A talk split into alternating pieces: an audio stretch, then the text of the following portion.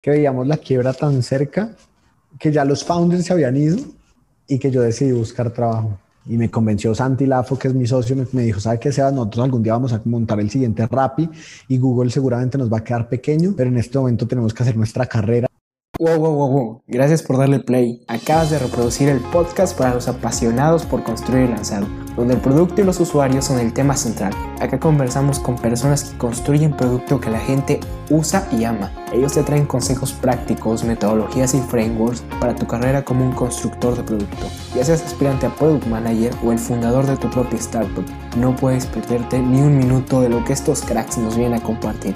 Yo soy Javier y seré la voz que guíe este programa esto es Hablemos de Producto. Arrancamos. Hola a todos, gracias por escuchar un episodio más de Hablemos de Producto. Hoy entrevistamos a Sebastián Caro, CEO y cofundador de Honti. Honti es una plataforma que te ayuda a conseguir trabajo de forma muy rápida. Operan en México, Colombia, han recaudado 2 millones de dólares y los dejo con la entrevista. Hola Sebastián, muchas gracias por aceptar la entrevista. Y para iniciar, ¿tú cómo defines a Honti? Buena pregunta. Honti es una plataforma que le ayuda a la gente a conseguir trabajo, básicamente. Vale, y la idea de, de dónde nace, de dónde nace la idea de construir Honti. Francisco, pues imagínate que nosotros llevamos muchos años emprendiendo juntos, los founders de Honti, y Honti termina siendo el pivote de otro negocio que teníamos en donde le enseñábamos a la gente temas de marketing digital y análisis de datos. Y sorprendentemente durante la pandemia este negocio empezó a crecer muchísimo en ventas, pero desafortunadamente cuando uno miraba los indicadores del negocio, como la retención, el completion rate, eh, la mayoría de personas que compraban los cursos nunca los terminaban, ni siquiera los veían. Em, y con mucha curiosidad, nosotros los founders empezamos a sentarnos con cientos de usuarios en reuniones one-on-one a lo largo de toda Latinoamérica para preguntarles a estos usuarios por qué nos compraron, qué les gustó, qué no les gustó, qué estaba bien, qué teníamos que mejorar. Y en todo ese proceso empezamos a identificar que la gran mayoría de, personas nos decían, oigan, vean, la verdad es que yo no quiero aprender de marketing, yo solamente compré el curso porque me quedé sin trabajo y creo que si pongo esta certificación en mi hoja de vida, voy a conseguir empleo más rápido. Entonces empezamos a darnos cuenta que esto se repetía en Colombia, en México, en Argentina, en Perú, con todos nuestros usuarios y dijimos miércoles, el problema que estamos solucionando tal vez no es el correcto. Acá la gente lo que necesita son herramientas que les ayuden a conseguir empleo. Y ahí le dimos una vuelta por completo al modelo y dejamos de hacer cursos virtuales y empezamos a hacer un modelo en donde le ayudábamos a la gente a preparar sus procesos de selección, a conectarse con compañías y la gente solamente pagaba, paga cuando consiguen empleo. Antes de conseguir empleo no pagan absolutamente nada. Entonces nos terminamos inventando un modelo súper bonito en donde los usuarios pagan cuando consiguen trabajo y Hunt invierte un montón de recursos, de tecnología, de personas para ayudarles a conseguir y a prepararse. Ya, perfecto. Y me quedó bastante curiosidad, los founders, precisamente dónde se conocen, ¿es en la universidad o trabajando juntos en alguna empresa? La verdad es que los founders llevamos, esta es como la tercera o cuarta compañía que montamos juntos. Eh, Santi y yo nos conocimos hace muchos años por una amiga, la hermana de Santi era muy amiga mía, es muy amiga mía, Luisa, una emprendedora tesísima en Colombia, eh, y ella me presentó a Santi, y apenas conocí a Santi, como que hubo tanta química que a los 15 días estábamos montando el primer negocio juntos. Pacho, que es nuestro CTO, eh, Pacho es el mejor amigo de mi hermano de toda la vida, físico, astrofísico solar, con doctorado en astrofísica solar, trabajo en la NASA, un genio, y desde hace varios años también lo empezamos a vincular en proyectos que íbamos haciendo, porque este man quería emprender, nosotros estábamos metiéndonos en tecnología sin saber de tecnología y en cambio Pacho sí sabía de tecnología. Y con él también montamos varios proyectos juntos, este es como el tercero que montamos. Y por último llega Vale, que Vale, a Vale sí no la conocíamos, a Vale no la conocíamos, Vale fue la primera empleada de Honti literalmente. Eh, y Vale es una vieja tesísima, o sea, una crack de cracks, como que ella es la industry expert de, de Honti, ella tiene muchos años de experiencia en temas de empleabilidad, tiene una maestría en London School of Economics en empleabilidad y, desigualdades en América Latina, o sea, como que ya en verdad es una persona que conoce de fondo el problema que nosotros estamos solucionando y es nuestra CEO, de ahí nos conocemos. Ya, perfecto. Y precisamente vi el video que compartiste de cuando llegaron a, mil personas posicionadas mil empleos sí, posicionados. vi mucho ese sentimiento como, no sé, esa tensión que había en el ambiente de, no sé, mucha incertidumbre al momento de emprender con Worky en ese momento. ¿Nos podrías trasladar un poco a ese periodo y emocionalmente cómo, cómo es que pasó esa etapa de inicio de Worky en ese momento, que Honti? La historia es bien bonita porque mm, nosotros teníamos una empresa en el pasado que se llamaba DataFreaks. Cuando llegó la pandemia, esa empresa se quiebra y Santi dice, bueno, yo creo que acá hay una forma más inteligente de hacer las cosas, entonces quiero aprender de los mejores y se va a hacer consultoría y se va para BCG. Mi hermano, que también era socio de esto, dice, bueno, yo también quiero aprender, me voy para hacer un MBA en, en Boston. Pacho ya estaba en ese momento en Platzi, entonces se queda en Platzi y yo me quedo solo en ese momento. Em, y me quedo solo tratando de sacar adelante esa línea de negocio que te estaba contando ahorita de cursos virtuales. Y mm, frustración tras frustración, cada una de las cosas que habíamos construido durante cinco años empezó a caer. Pasamos de tener un equipo de 60 empleados a ser menos de 10, y luego 3, y luego 2, y luego solamente una. Y como que yo creo que ha sido el momento más valioso de mi vida, porque las cosas se pusieron tan, pero tan difíciles, que veíamos la quiebra tan cerca, que ya los founders se habían ido, y que yo decidí buscar trabajo y me convenció Santi Lafo, que es mi socio, me, dijo, ¿sabe qué, sea Nosotros algún día vamos a montar el siguiente Rappi y Google seguramente nos va a quedar pequeño, pero en este momento tenemos que hacer nuestra carrera y aprender cómo vamos a ser mejores emprendedores, vámonos a, a trabajar con los mejores. Y Lafo me convenció de conseguir trabajo. Y yo en una semana pues hice un ejercicio muy bonito de buscar en qué tipo de compañías me quería ver trabajando, quiénes eran los founders de esas compañías, conseguirme los contactos de estas personas y escribirles por cielo, mar y tierra para que me dieran una entrevista. Y en una semana conseguí empleo. Me acuerdo un fin de semana muy bacano con unos amigos. Salimos a comer. Entonces les conté muy prepotentemente que conseguir trabajo era muy fácil. Y y ahí se me voltea un amigo y me dice, oiga, yo llevo seis meses buscando empleo, ¿cómo va a decir que es fácil? Llega otro y dice, oiga, yo me gradué en la universidad, acabé mis prácticas, llevo año y medio buscando y no he podido. Otro dice, oiga, mi papá pasó tres años desempleado, ¿usted cómo se le ocurre decir que buscar trabajo es fácil? Y en ese ejercicio yo me empecé, pues empecé a preguntarles mucho, venga, explíqueme por qué a usted no le parece difícil, usted cómo busca empleo. Y, y, cómo, y cómo aborda una entrevista y qué hacen esto y qué hace aquello. Y ese fin de semana me clavé a estudiar acerca del mercado de desempleo en América Latina, tratando de entender, porque estaba conectando puntos, ¿no? Estaba conectando a mis amigos muy cercanos que me decían, yo no he podido conseguir empleo, con cientos de usuarios en, en Duit que me decían, compré su curso solamente para poder conseguir empleo más rápido. Y por el otro lado era, estaba yo, un pelado que no se había graduado de la universidad, con una hoja de vida terrible, pero súper curioso, que conseguí empleo en una semana. Entonces para mí esa disonancia en la cabeza no hacía sentido, así que me puse a estudiar y me leí todos los papers del Foro Económico Mundial, del Banco Interamericano del Desarrollo, de todo el mundo para tratar de entender por qué la gente en Latinoamérica se demoraba tanto en conseguir trabajo, o ni siquiera para poder entender por qué la gente se demoraba buscando empleo, y si era un defecto de Colombia o de América Latina o qué carajos. Y en ese proceso me encontré con un paper que me dejó dos datos que me cambiaron como la mentalidad. El primero es que en América Latina una persona promedio, un profesional graduado de la universidad promedio, se demora siete meses en conseguir empleo. Siete meses en incertidumbre, en soledad, con la tarjeta de crédito que se acumula, el arriendo que no lo puede pagar y el colegio de los niños. Siete meses, es terrible.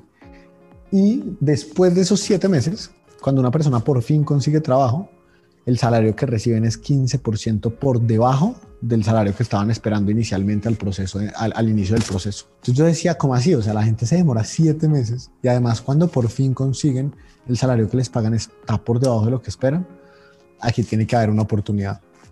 Y me volteé a la única empleada que nos quedaba en, Honti, en, en, en, Duit en ese momento, que era la compañía, que se llama Juliana García. Y le dije, oye Juli, tengo una idea. ¿Qué pasa si nosotros le ayudamos a la gente a conseguir empleo y hacemos que la gente solo pague cuando consiga? dos personas que no habían buscado trabajo nunca en su vida. Bueno, yo había buscado una vez y Juli también un par, pero, pero no éramos expertos en empleabilidad y decidimos montar una empresa que le iba a ayudar a la gente a conseguir trabajo. Y en un día montamos la landing, en un día montamos el programa, en un día hicimos todo. En verdad fue un experimento que de hoy para mañana. Y publicamos en LinkedIn una pieza diciendo te ayudamos a conseguir trabajo y solo pagas cuando consigues. Y en una noche aplicaron 500 personas. Obviamente nosotros no podíamos recibir 500 personas, entonces decidimos hacer un ejercicio más sencillo y cogimos a tres amigos que estaban buscando empleo, Laura, Alejandra y Angie, tres amigas muy cercanas, y les dijimos, venga, yo les ayudo y usted me paga tanto si consigo.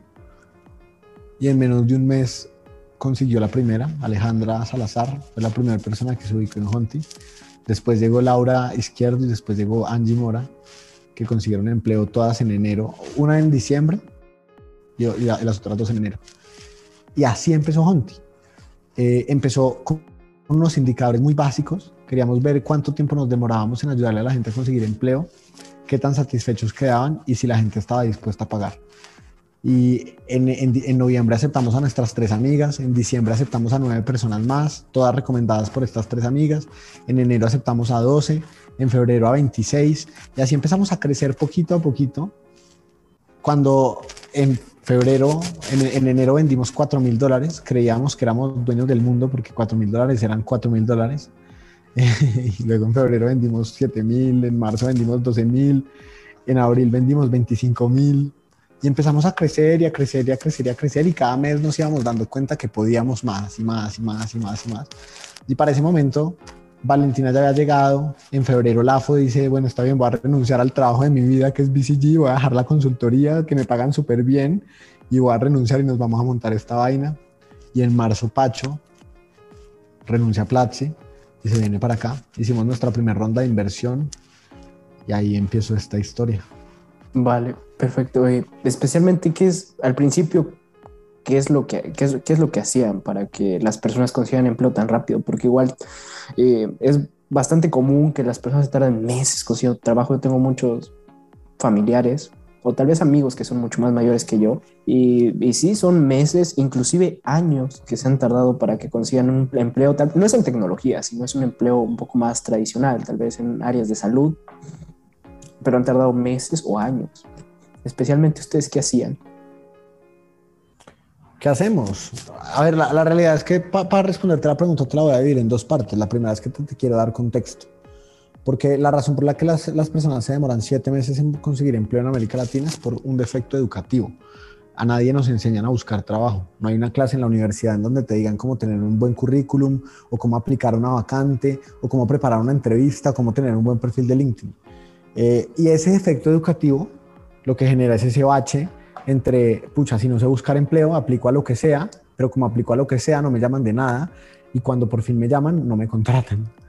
Entonces, ¿qué hacemos nosotros? Nosotros cogemos al candidato y le damos muchas herramientas para ayudarlo a preparar su proceso, a mejorar su perfil de LinkedIn, a mejorar su historia, que sepa venderse, cómo, cómo cuenta su historia, cuáles son sus fortalezas, cuáles son sus debilidades, para qué es bueno, para qué no lo es, cuál es su experiencia. Y con base en eso, Construimos todo un perfil del candidato, le hacemos muchos quizzes para entender sus habilidades técnicas, si es de marketing, qué tanto sabe de Facebook Ads, si es de ventas, qué tanto sabe de manejo de objeciones, etcétera, etcétera, etcétera. Y todo eso lo, lo ponemos en datos y le ayudamos al candidato a dos cosas. Uno, conectarlo con compañías que son aliadas de nosotros y dos, darle muchas herramientas al candidato para que él también pueda aplicar por su parte y, y, entre los dos podamos abrir la mayor cantidad de procesos. Y obviamente esto es un juego de números. Entre más vacantes podamos abrir, más posibilidades hay de que quedemos contratados. Entonces es un trabajo en equipo muy bonito en donde el candidato tiene que hacer mucho trabajo, pero Jonti también hace mucho trabajo.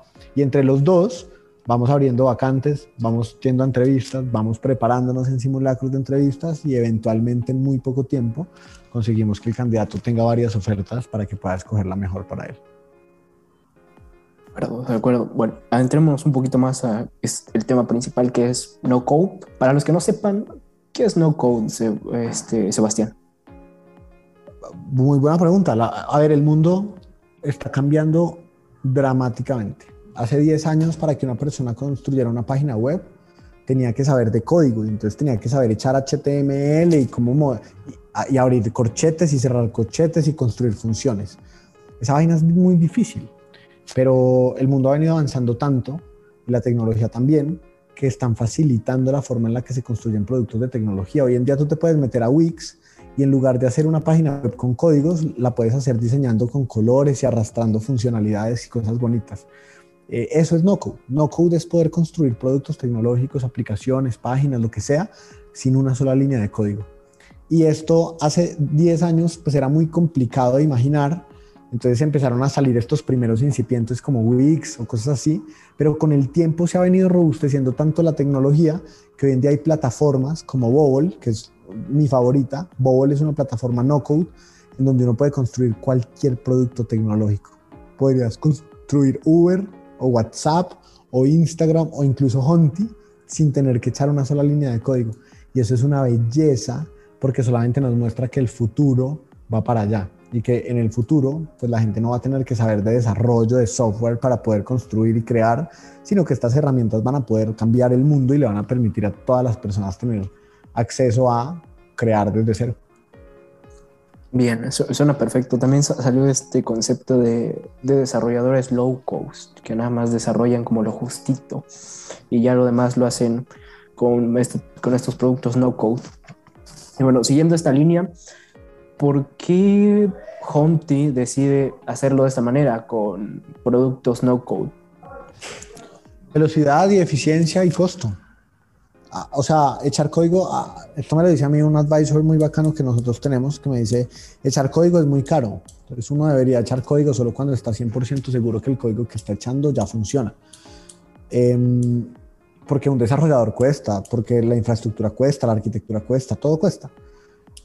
En cambio, desarrollar en no code, o sea, primero que todo, una persona puede aprender a desarrollar en no code en un día. O sea, Bowl se aprende en un día. En una semana ya eres bueno. En un año eres un experto, literalmente. Entonces, se hace muy sencillo que cualquier persona pueda crear un MVP en muy poco tiempo que funcione, cosa que en desarrollo de código te tomaría mucho más tiempo. Entonces, lo primero es, te hace mucho más eficiente la experimentación y mucho más veloz. Y lo segundo es que te la hace mucho más barata, porque en lugar de tener que tener un equipo de desarrollo desarrollando funcionalidades para probar, poder desarrollar cualquier funcionalidad en un MVP tú mismo sin echar una línea de código y solamente cuando ya sepas que funciona y que lo tengas que escalar y que crecer, ahí es cuando hace sentido pasarse a código, no antes. Perfecto. Y el stack de herramientas con el que tú empezaste a desarrollar, ¿cómo es que escogieron ese, ese stack de herramientas no code? Nosotros nos fuimos con de, porque Felipe Villamarín, uno de los fundadores de Rappi, él es inversionista de nosotros y él nos dijo, Team, no se compliquen. Empiecen a desarrollar en, en porque ellos en Rappi han utilizado Bowl para muchas funcionalidades. Y nos presentaron unos manes en esa época muy buenos que se llaman Hello Guru, que, que, en verdad son muy buenos. Creo que se llama Felipe Abello, el CEO de, de Hello Guru. Y ellos básicamente lo que hacían era montarle, eran como una agencia de desarrollo no code y le montaban plataformas a la gente como nosotros. Y, así empezamos. Empezamos en Bowl, en Webflow, haciendo nuestras landings y en Wix. Esos fueron los, digamos que las tres herramientas que usamos. Vale, y ahorita tengo mucha curiosidad. Ahorita Humpty y todo el producto que tiene Humpty sigue estando sostenida por herramientas no code o ya tienen código implementado. es un ejercicio mixto toda experimentación y proyecto que va de 0 a 1 se empieza en Bowl. Cuando ya sabemos que funciona y necesitamos pasarlo de 1 a 100, pasa a código. Entonces es mixto. Vale, perfecto. Y entonces, era parte de mis preguntas, pero creo que me lo respondiste en este momento, que es, eh, que era, ¿en qué momentos donde tú ves que tu producto ya, ya, este, ya, no ya, no, ya no está suficientemente solvente?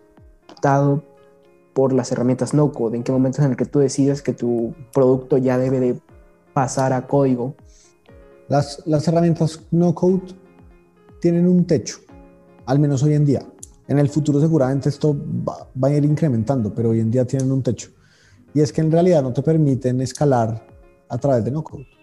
Nosotros somos una compañía que producirá al mes, no sé, eh, no sé, máximo un millón de queries al mes, que pues no es mucho.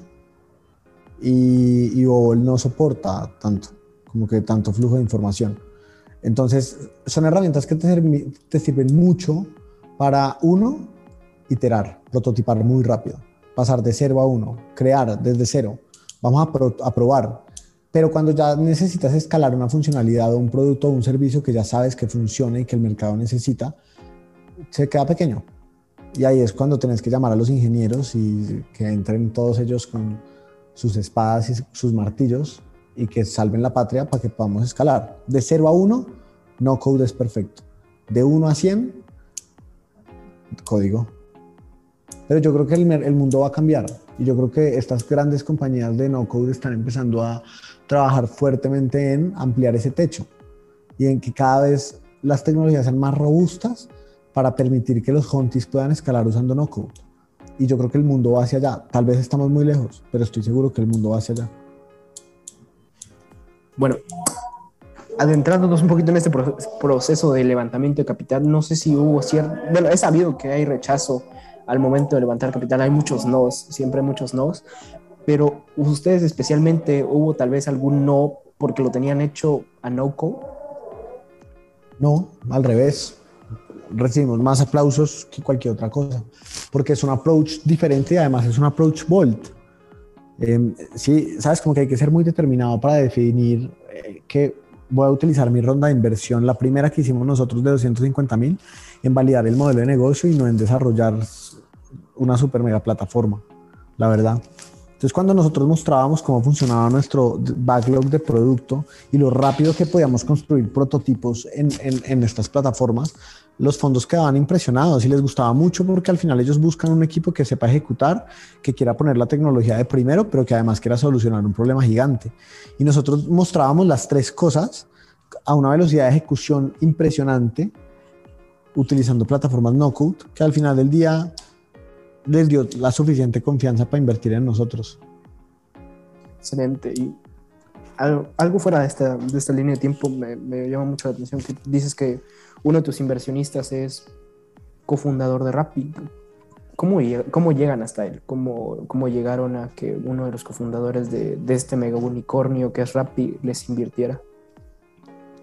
Muy buena pregunta. Realmente nosotros tenemos varios inversionistas que son founders. Y eso es recomendado para todas las personas que alguna vez vayan a montar una startup. Traten de que sus primeros inversionistas sean founders, porque eso ayudan mucho, en verdad. Los founders ayudan mucho. Eh, ¿Y cómo llegamos a ellos? Tocando puertas. ¿Qué amigo de qué amigo conocía a qué, persona y qué amigo me podía presentar? Y tocando puertas, ven, te muestro lo que estoy construyendo, mira lo que estoy haciendo, este es el problema que hay en Latinoamérica, esta es la oportunidad. Eh, y yo sé que si tengo este pedacito de plata, pues podría eh, llevar esto al siguiente nivel y crecerlo un poquito más. Pero es ser recursivo, es tocar la puerta, es mandar correos, escribir emails, eh, escribir por WhatsApp, pedir reuniones y convencer, convencer, convencer a todo el mundo de que la visión del mundo que tú tienes hace sentido y que lo que estás construyendo le va a cambiar la vida a millones de personas. Hablando de cambiarle la vida a millones de personas, ¿tú cómo ves a Hunty dentro de 5 y 10 años? Cambiándole la vida a millones de personas, teniendo literalmente, teniendo presencia en decenas de países. De hecho, hay una expansión súper agresiva que se viene dentro de poco. Vamos a abrir Perú, Ecuador, Chile, Argentina, Brasil. En este momento solamente estamos en Colombia y en México, apenas estamos empezando. Fonti en cinco años le va a haber cambiado la vida a miles, a cientos de, o sea, en verdad a millones de personas. Como que nuestra visión es lograr impactar esa cifra de desempleo latinoamericano que es tan terrible. Y eso solamente lo, lo haremos con la ayuda de nuestros grandes inversionistas que nos creyeron reclutando un super equipo de talla mundial que sea capaz de ejecutar a la velocidad que necesitamos y poniendo siempre al candidato de primero. Lo que le convenga al candidato nos conviene a nosotros. Sí, justo leí eso también de que en una nota de un periódico, creo que Expansión, creo que era el periódico, un periódico mexicano, cuando anunciaron la llegada a México, creo que les hicieron un artículo y en ese periódico decía que eran cuatro países donde prepararon expansión, justo los que tú mencionas. Y hablando de expansión, ¿cómo es que tú reclutas? ¿Cómo, es ese proceso de, reclutamiento y expansión internacional? Muy buena pregunta. Los primeros empleados de Honti en Colombia son los que están abriendo otros mercados, porque ellos vivieron el proceso de pasar de cero a 10 mil dólares en ventas, de 10 mil a 50 mil y de 50 mil a 500 mil. Entonces, en ese sentido, nosotros llevamos, o sea, el primer equipo base es colombiano con un equipo regional de, de, perdón, con un equipo local de cada uno de los países que estamos aperturando. ¿Y esto por qué? Pues porque claramente todos los mercados son diferentes y necesitas tener gente de la región que conozca muy bien el mercado y necesitas tener gente de la empresa que entienda muy bien cómo pasar de cero a uno. Em, y luego ahí lo demás que se viene es cómo consigues talento. Uno, pues hay muchas plataformas para hacer procesos de selección como LinkedIn, como Indeed, como Glassdoor, que, que te puedes apalancar de eso. Y la segunda es network. ¿A quién conozco en Perú? ¿A, quién conozco en México? ¿Qué inversionistas tengo mexicanos? que me puedan conectar con talento excelente de McKinsey, de Bain, de BCG, de Rappi en México. Y ahí, entre esas dos cosas, un ejercicio proactivo de salir a buscar candidatos y un ejercicio de network de salir a conectar con las personas que ya posiblemente puedas conocer en el mercado, tienes que filtrar muy bien el talento que vas a contratar y contratar. Ya, y dentro de este periodo, ¿cómo es, cómo es tu día a día? Tú como fundador y como CEO, ¿cómo es tu día a día? Depende, pero depende. Yo paso mucho tiempo, uno, supervisando y, viendo la compañía en general, hacia dónde vamos, cómo va la ejecución, cumplimiento de metas. Eso es una gran parte del tiempo lo que hacemos. Eh, dos, haciendo reclutamiento. Todo el tiempo estamos entrevistando candidatos para contratar.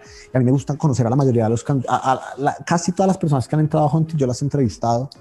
Eh, y a mí eso me gusta mucho, pues porque tienes que mirar a qué personas estás trayendo al equipo. Tres, también mucho tiempo en fundraising, relación con inversionistas, mostrándoles cómo vamos, el progreso, lo que hemos hecho bien, lo que hemos hecho mal, también mucho. Y cuatro, yo soy una persona a la que le gusta mucho hacer, construir. Entonces no me considero el típico CEO que solamente se puede sentar a, a, mandar, sino yo también lidero experimentos dentro de Honti y, y recibo candidatos y les ayudo y, miro a ver qué, qué, nos vamos a inventar ahora para mejorar el fill rate o cualquiera de los indicadores que tenemos que mejorar. Entonces sí, entre esas cuatro cosas se me va mi tiempo. Ya, ah, en este próximo periodo de tiempo, ¿qué es el proyecto que más emocionado te tiene a ti como fundador y como CEO? ¿Cómo, no te entendí? Eh, en el próximo año, en los próximos 12 meses, ¿Qué proyecto está preparando Honti que te tiene muy emocionado a ti o que te tiene muy ocupado en lo que estén trabajando arduamente? No, hay, hay muchos, en verdad hay muchos. O sea, lo bacano de trabajar en una startup es que no hay dos días iguales y tienes todo por construir, todo está hecho un desastre y todo tienes que organizarlo. Entonces, hay muchos proyectos muy bacanos. México, por ejemplo, México el mes pasado apenas vendió 18, 25 mil dólares. O sea, es todavía chiquitico. O sea, a México le falta un mundo entero para crecer. México me encanta ese reto. Eh, B2B, estamos sacando una nueva línea B2B que también me fascina. Estamos construyendo eh, una, pues una tecnología muy bacana que nos va a servir para sacar más verticales nuevas dentro de muy poco tiempo. Eh, toda la expansión a los diferentes países me fascina. Se viene una, serie en la que vamos a levantar varios millones de dólares y, pronto, ojalá muy pronto podamos eh, anunciarla. Eh, pero eso también me emociona mucho porque me fascina hacer eso.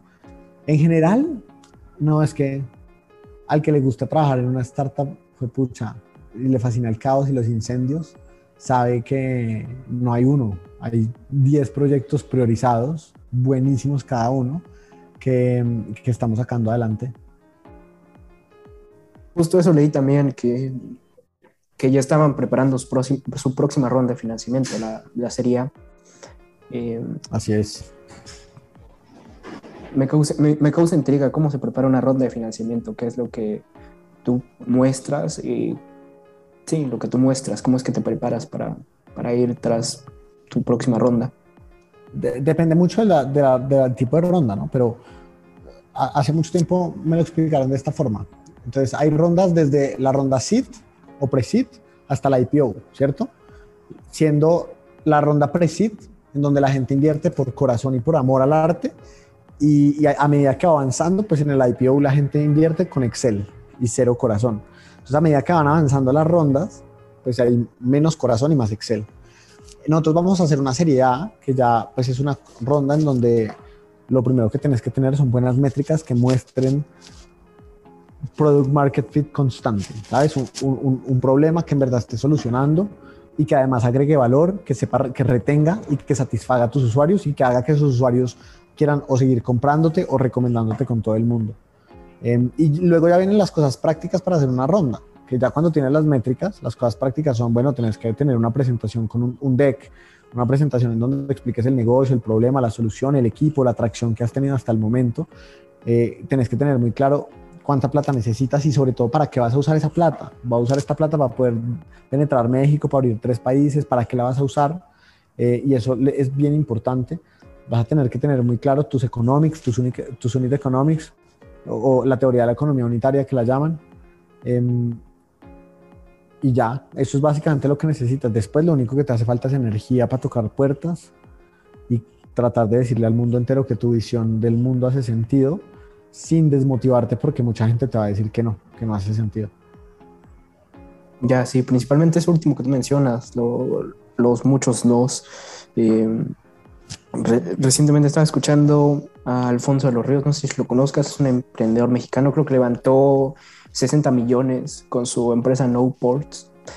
Y estaba diciendo esto de que levantó ese dinero justo cuando la pandemia estaba azotando a toda esta parte del, del no sé si es retail o de supply chain, no, no, no sé bien el término, pero donde los economics de No Ports no estaban lo suficientemente buenos como para que, sus para que los inversionistas les tiraran el dinero, básicamente. Entonces tuvieron muchos nos. ¿Tú cómo afrontas esos nos? Es bien difícil, la verdad. Es muy, muy difícil, pero la verdad es un ejercicio mental. Y, es, y seguir, o sea, resiliencia, sigue, pedalea, empuja, y sigue, y sigue, y sigue, y sigue, y no pares, y sigue, y sigue, pero no es fácil. O sea, entonces, muy honesto, como que cuando, cuando nosotros hicimos nuestra ronda, había días en los que yo me levantaba a las 2 de la mañana pensando, ¿será que no la voy a lograr? Y es normal. Y lo he hablado con todos los founders que conozco. Todos pasaron por lo mismo y todos se dudan de sí mismos y dudan del negocio. Y la gente te dice que no, que no es tan bueno, que, que chimba equipo, pero que pésima mercado, que, que bacano mercado, pero que pésimo equipo. Todo el mundo te va a hacer dudar de todo. El ejercicio es seguir, empuja, empuja, pedalea y no pares. Sí, justo eso también, este, mencionaba también eso de tener ese círculo como de fundadores también con el cual apoyarse, porque entre entre ellos mismos se entienden porque ya han pasado por lo mismo, es casi como es cíclico ese proceso, entonces tener ese círculo de apoyo fundadores es bastante, bastante bueno. ¿Tú de quién te apoyas en esos momentos? A medida que uno va creciendo tiene más, más mentores, ¿no?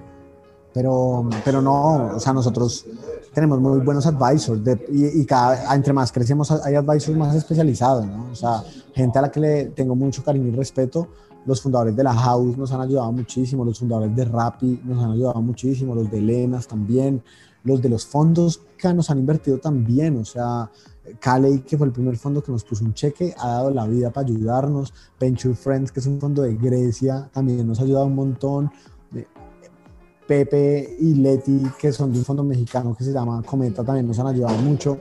Y ahí tenemos advisors en todo tipo, ¿sabes? de producto tenemos advisors, de tecnología tenemos advisors, porque necesitas tener a alguien a quien preguntarle que te dé una guía. en medio de todos los problemas que tienes, necesitas una guía. Eh, entonces, sí, como a cualquier emprendedor, importante que tenga a quien guiarse. Vale, perfecto. Y dices que tú tuviste casi la mayoría de las personas que tienes contratadas hoy en día en Hunting fueron entrevistadas por ti y al momento de entrevistar, ¿qué es lo que tú ves en una persona? Y dices, no, este la va a reventar en mi empresa, lo tengo que contratar sí o sí. ¿Qué es lo que tú ves en el talento? Actitud, actitud y, cercanía con nuestros valores, ¿no? Trabajar en Hunting es fácil. En verdad trabajamos durísimo, trasnochamos todos los días, nos ponemos metas imposibles y hacemos todo lo posible para cumplirlas y luego las cumplimos y nos convencemos que no son imposibles. Entonces, a una persona normal trabajar en un lugar como Hontila en lo que sería, porque es un mundo de locos que piensan mucho en el trabajo, en, construir, que les fascina armar cosas desde cero, a pesar de la frustración de, pucha, en verdad es muy pesado. Entonces busco que la gente que entrevistamos tenga esa ética de trabajo que le fascine lo que haga, que quiera construir y crear, que no le tenga miedo al caos ni al desorden, que no se mueran bajo estrés, sino que al revés performen mejor cuando las cosas se ponen complicadas y que sobre todo quieran crecer y construir algo gigante, en verdad, gigante, gigante, pero grande de verdad. Bien, entonces, bueno, ya como última pregunta antes de entrar a la sección final. Eh, tú, bueno, yo, imaginemos esto, yo soy un, una persona que tiene una idea, que, quiere, que tiene una idea, no sé programar, y llego a ti preguntándote qué, qué sugerencia me das, qué, qué herramienta me, me, sugieres hacer, qué hago para construir esa idea. La, la, primera es, si esa idea no involucra tecnología, pues que arranques con lo que puedas. Honti empezó antes de tener Bowl, nosotros teníamos un Excel, literal. El primer producto de Honti era un Excel de 50 filas. Entonces esa es la primera, no necesitas tecnología para empezar, la, la, tecnología la metes después, a no ser pues de que querrás, no sé, montarte algo que sí requiera tecnología desde el día uno. Y la segunda es, pucha, hay, herramientas como Bowl que, que, que, hacen esto y ya están inventadas. Y Bowl, por ejemplo, tiene una academia completamente gratuita en la que tú te metes y en dos días aprendes a hacer Uber dentro de Bowl, como construyes un Uber dentro de Bowl o construyes un WhatsApp dentro de Google, o construyes un Facebook dentro de Google y al final del día pues eso te, te eso ya existe. Es curiosidad, es meterse a aprender.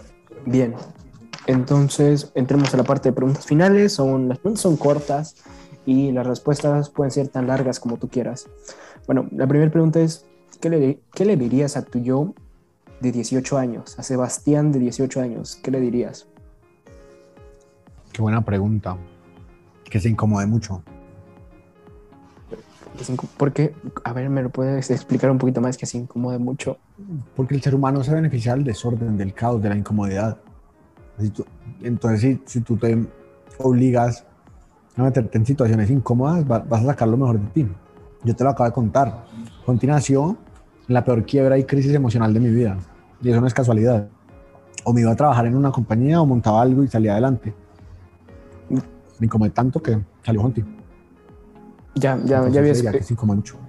ya había escuchado un poquito ese, concepto, ese concepto de que, de que entra en ese, no sé, como ese, ese círculo de estrés o de alta presión. ¿Y cuál es el libro que más recomiendas? ¿Qué libro recomendarías? no, ese es un problema gigante porque yo estudiaba literatura en la universidad, nunca me gradué, pero estudiaba literatura, entonces a mí a mí no me puede hacer esa pregunta porque a, mí me gustan muchos libros, entonces trabajar muchos. Como si estás empezando, pues Lean Startup es una Biblia. Si estás en, un, en una compañía como Honti que todo se está cayendo a pedazos porque están creciendo a mil por hora, pues The Hard Thing About the Hard Things. Si quieres construir una cultura muy bacana, What You Do is Who You Are. Si estás creciendo a toda velocidad y quieres que todo el mundo entienda por qué hay que crecer y es más importante eso que cualquier cosa, que se le blitz scaling. Eh, sí, podría seguir todo el día. O sea, en verdad hay muchos, muchos libros muy buenos que yo recomiendo. El que noté que como que usabas mucho para dar ejemplos el de Zero to One.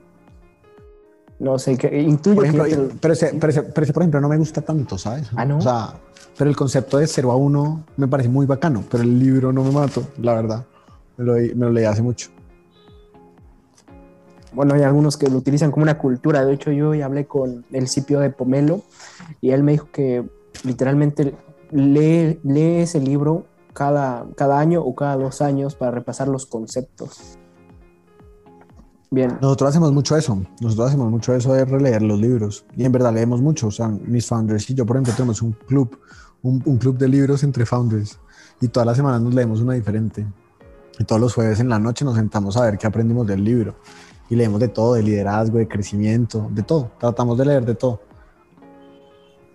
Bien, bien. Igual tengo un grupo de amigos con, que, con los que hacemos casi, casi lo mismo. Tal vez no semanal, pero sí quincenal o mensual. Bacanísimo. Bien, ahora, ¿tienes algún hack de productividad? Yo soy muy fanático de estos hacks que te hacen un poquito más productivo o más eficiente. ¿Tú tienes alguno? Honestamente no, la verdad no. Si te soy muy honesto, no. Bueno, vale. ¿Y tienes posiciones abiertas hoy en día en Humpty? ¿Hay posiciones en las que no? Sí, sí, sí, no, hay, hay, o sea, hay como 50 de todo, en el área comercial, en el área de placement, estamos buscando todo el tiempo mentores que quieran ayudarle a personas a preparar sus procesos de selección, en tecnología hay muchas, en producto también, en marketing, en ventas. o sea, Honti está creciendo muy rápido, entonces tenemos vacantes de todo tipo, en Colombia y en México. Bien, bien, bien. Y ahora, ¿dónde podemos saber más de ti, Sebastián? Más de ti y más de Honti. Más de Honti o en honti.com pueden encontrar toda la información de nosotros. En LinkedIn también pueden encontrar mucha información de nosotros. Y de mí, pues me pueden seguir en LinkedIn. Yo la verdad no tengo redes sociales, pues no tengo como redes sociales cool. Entonces en LinkedIn creo que es el único lugar donde publico cosas medio interesantes. Muy bien, recuerda que lo más valioso no es escuchar todos los podcasts o ver todos los videos, sino entender y aplicar los conocimientos que se compartieron en él. Así que te dejo de tarea responderte estas preguntas. ¿Qué fue lo más valioso que aprendiste en este episodio y cómo lo aplicarás en tu producto, negocio o vida? Si gustas, puedes compartirnos tu respuesta en los comentarios de la publicación en redes sociales o en Twitter con el hashtag dosis de producto y etiquetarnos. Esto fue Hablemos de Producto, yo soy Javier, el guía del programa, un placer y hasta la siguiente dosis.